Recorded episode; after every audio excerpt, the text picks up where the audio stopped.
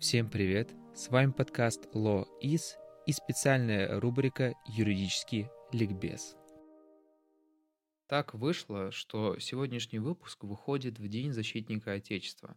Поэтому в рамках первого выпуска в 2022 году рубрики «Юридический ликбез» мы решили пройтись по такой комплексной отрасли, как военное право. И здесь же хотим отметить нашу общую направленность этого сезона – где мы будем часто говорить о различных странах юридической профессии и какие есть особенности в каждой из них.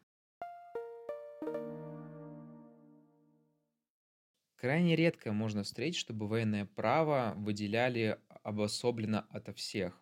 Она все-таки охватывает скорее множество отраслей права, но по конкретным вопросам в сфере военного дела – в жизни нашей армии на данный момент, ну и не только, потому что понятное дело, что военные юристы, они существуют во всех армиях мира, потому что право охватывает здесь огромное количество отношений.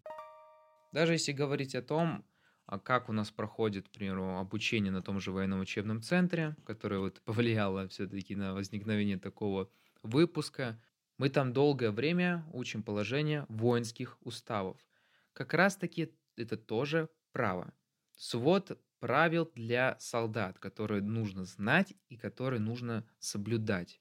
И в этой сфере, помимо, понятное дело, уставов, возникает еще огромное количество других документов, которые необходимо знать. Те же федеральные законы, например, о воинской обязанности.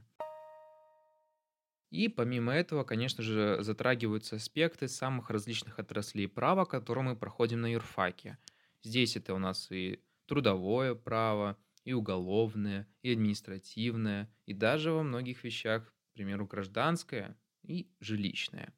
То есть военное право, оно охватывает самые различные вопросы, которые могут вовлекать э, так или иначе военнослужащих. То есть такой специальный правовой статус у человека, который все-таки вносит свои определенные коррективы в его правоотношения, которые потом в дальнейшем будут выстраиваться. Например, связанные с получением жилья. Так, например, я знаю, как за выслугу лет у нас один знакомый получил квартиру в дальнейшем. Ну или так называемые субсидии предоставляются. Для того, чтобы все это получать и надлежащим образом оформлять, Порою и очень часто даже, как я понимаю, требуются юристы. И они оказывают здесь помощь. Но понятное дело, что это не только со стороны люди, которые разбираются в данных вопросах, но и непосредственно штатные работники. Ну, как раз затронем вопрос, где это применяется и насколько эта сфера важна. Когда я изучал данный вопрос, я посмотрел как раз на то, что у нас и как в армии, конечно, имеются штатные сотрудники, которые занимаются военной корреспонденцией той же. Мы отдельно проходили такую тему а, на военной кафедре, и там вот затронули вопросы с тем, как это все оформляется, какие виды существуют. Непосредственно затронули вопросы по документации от Министерства обороны, Генштаба. Здесь огромное количество бумажной работы. И, конечно же, для этих случаев нужны юристы. Но это, если говорить о внутригосударственной работе, она не менее важна, как и стороннее консультирование военнослужащих. Существуют отдельные частные практики, которые предоставляют свои услуги военнослужащим в сфере жилищных правоотношений, как раз таки названных ранее, трудовых, по ответственности. Очень частые вопросы возникают, потому что у нас здесь есть отдельные нормы как в уголовном, так и в административном кодексе на эти случаи – ну и, соответственно, дисциплинарная ответственность тоже возникает в связи с э, статусом военнослужащего. То есть здесь очень важна составляющая защиты прав большой группы населения в виде военнослужащих, которых у нас на данный момент, если немного округлять, будет около миллиона в стране. И постоянно еще проходят службу по призыву. Поэтому актуальна эта практика будет точно. Затронем теперь более точно вопросы, которые рассматриваются специалистами в данной сфере. Я нашел страницу человека, который оказывает консультирование военнослужащих уже на протяжении более 12 лет. Сам он являлся военнослужащим и служил и работал в штабе. И он вот как раз обозначил вопросы, которые рассматриваются при делах его и в каких вообще отраслях работает. Вот он как раз и назвал это жилищное, трудовое, семейное, гражданское право. Ну и также предоставляет судебную защиту военнослужащих. Да, не забываем как раз-таки еще и о этих самых военных судах. Там тоже очень много своей работы имеется.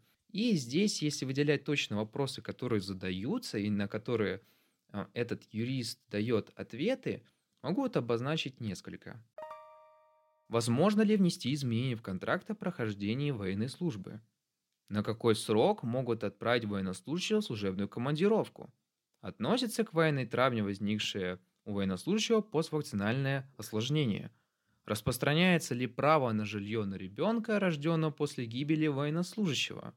И какие документы необходимы для реализации права на медицинскую помощь ведомственной медицинской организации членам семьи уволенного военнослужащего?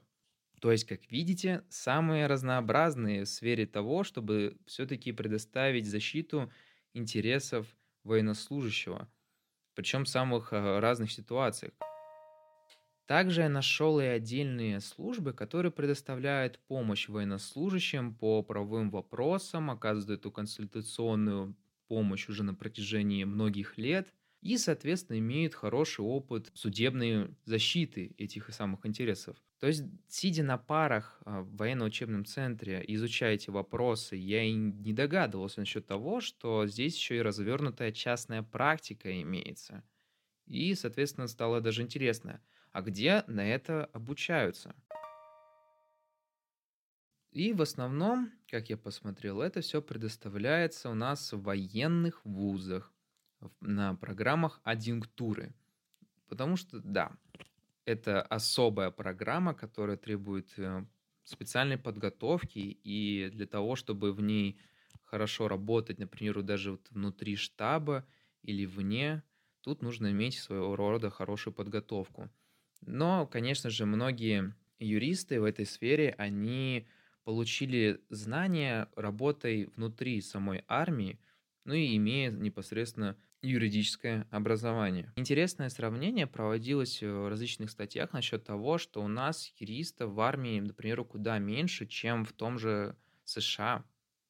Там на каждого 800 солдат приходится один юрист, когда как у нас, например, в одной из дивизий может быть только там несколько совсем. И я не могу сказать, что эффективнее, конечно же, насколько масштабна работа юриста в той или иной части, но все-таки их деятельность здесь определенно имеет свой вес, учитывая огромное количество нормативной документации, которая приходится писать, обрабатывать и так далее.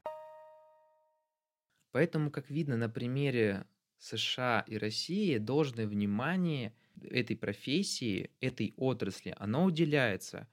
И там, и там есть развернутая законодательная база для этого – и также подготавливаются высококвалифицированные кадры для работы в этой сфере, потому как необходимость национальной безопасности, она у больших стран будет всегда. И необходимость юристов, которые будут оказывать поддержку в данной ситуации, либо в виде консультирования, либо же уже работая изнутри, здесь мы можем провести такие интересные аналогии, как с инхаусом и консалтингом, то есть здесь мы видим, если мы вспоминаем про те же военные суды, огромный пласт профессий, которые есть в этой сфере. Если человека интересует как служба в армии, так и юридическая составляющая этого вопроса, и хочется в этой сфере в дальнейшем работать, я, например, видел людей, которые работают в этой сфере, и им это нравится, они это продвигают, они хотят помогать военнослужащим – то военное право в данном случае может стать хорошим выбором для того, чтобы изучить это поподробнее, ну и попробовать свои силы. Потому что никогда не знаешь, что действительно может понравиться при непосредственной практике.